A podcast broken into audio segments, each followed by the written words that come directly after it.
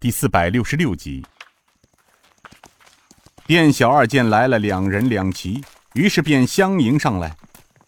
哎呦，两位客官来了，求是打尖儿还是住店呢？来人道：“找人。”店小二道：“哎呦，两位原来是找人的，那两位就请自便吧。”他说完，反身正要进屋时，只听来人道：“且慢。”店小二转过身：“哎，客官还有什么事儿吗？”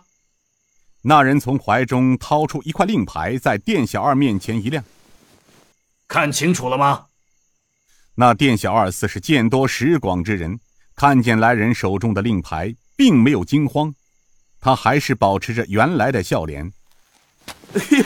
原来两位是东厂刘都统的属下，哎呀，侍卫大人呐，呃，但不知侍卫大人唤住小的有什么吩咐啊？那人道：“小二，我来问你，半炷香之前，你们店里进来了九个银衣汉子，现在在哪里？”啊，对对对对，半炷香前，小店是来了九人九骑，个个银色劲装。不过这九人好生奇怪，他们一不住店，二不打尖儿。进到院子里没多大会儿功夫，便从后门走了，往西走了。那人似乎是有些吃惊：“什么？他们从后门往西走了？”啊，小的还觉得奇怪呢。这住进店里的客人，多数不是打尖就是住宿，而这九人从咱们前院绕到后院走了。刚才小的还想呢，这天都快黑了，往西儿走，前不着村后不着店的，只有前行七八里地有一处叫蔡家庄的地方。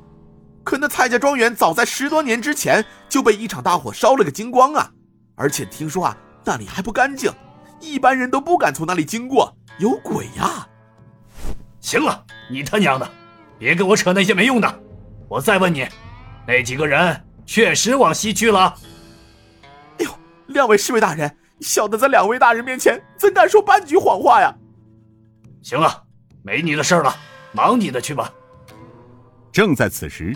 楼上窗口边有四双眼睛盯着楼下的两人，一个老者道：“少谷主，鱼上钩了。”另一个道：“哈，看样子神风九翼哥几个的辛苦没有白费呀。”哎，少谷主，你判断那刘延长和段启坤他们会出来吗？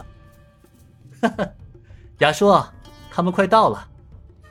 站在窗背面的一老一少，正是易了容的尹建平和东国雄，身后坐着七八个人。东国雄此时摇了摇头：“哎，老奴练了半辈子的武，都难练成通耳玄关，而少谷主四年间，非但便练成了通耳玄关不算，还练成了天庭术，老奴好生佩服啊！”看来老奴这一生是望尘莫及喽。另一个老者呵呵笑道：“嘿嘿嘿，东大侠，就你这一身功力，在下也是望尘莫及呀。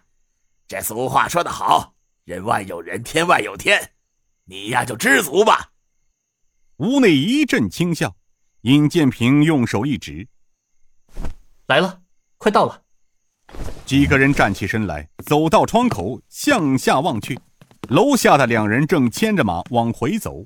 店小二道：“哎，两位大人慢走，有空常来坐呀。”当两人出了院子大门时，又听得从京城方向传来马蹄声。只见正西大路上二十多人骑马渐渐近了，中年人和两人迎了上去。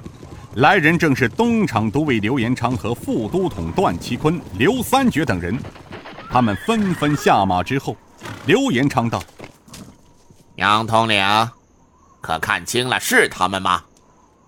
杨都统道：“回都统大人的话，看清楚了，的确是那晚前进太师府杀人的刺客。九人中有一人手中提着一个用橘黄色布包包裹着的盒子。”他们进了客栈。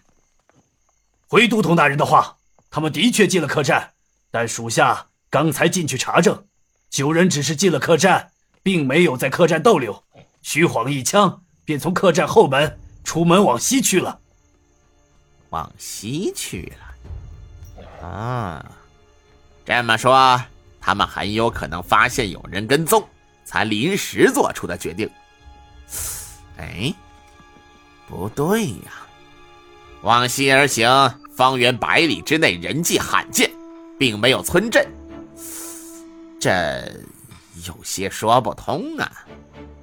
杨统领道：“都统，从这里往西出去七八里地，有一处废园，过去叫蔡家庄园的地方。”段七坤道：“哎，杨统领。”我们在十里铺四周，方圆二十里地内安插了暗桩，那废园也应该在我们的布控范围内吧？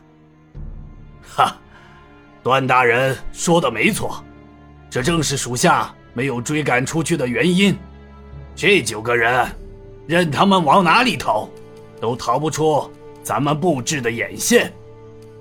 谁在那里啊？是。是鬼影角申怀和报春鸟刘全。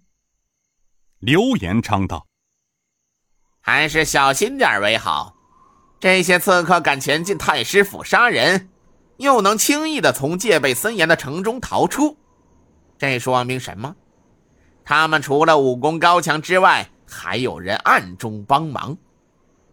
不过咱家还是不明白。”能轻易潜入太师府并杀害太师的人，绝对不是泛泛之辈。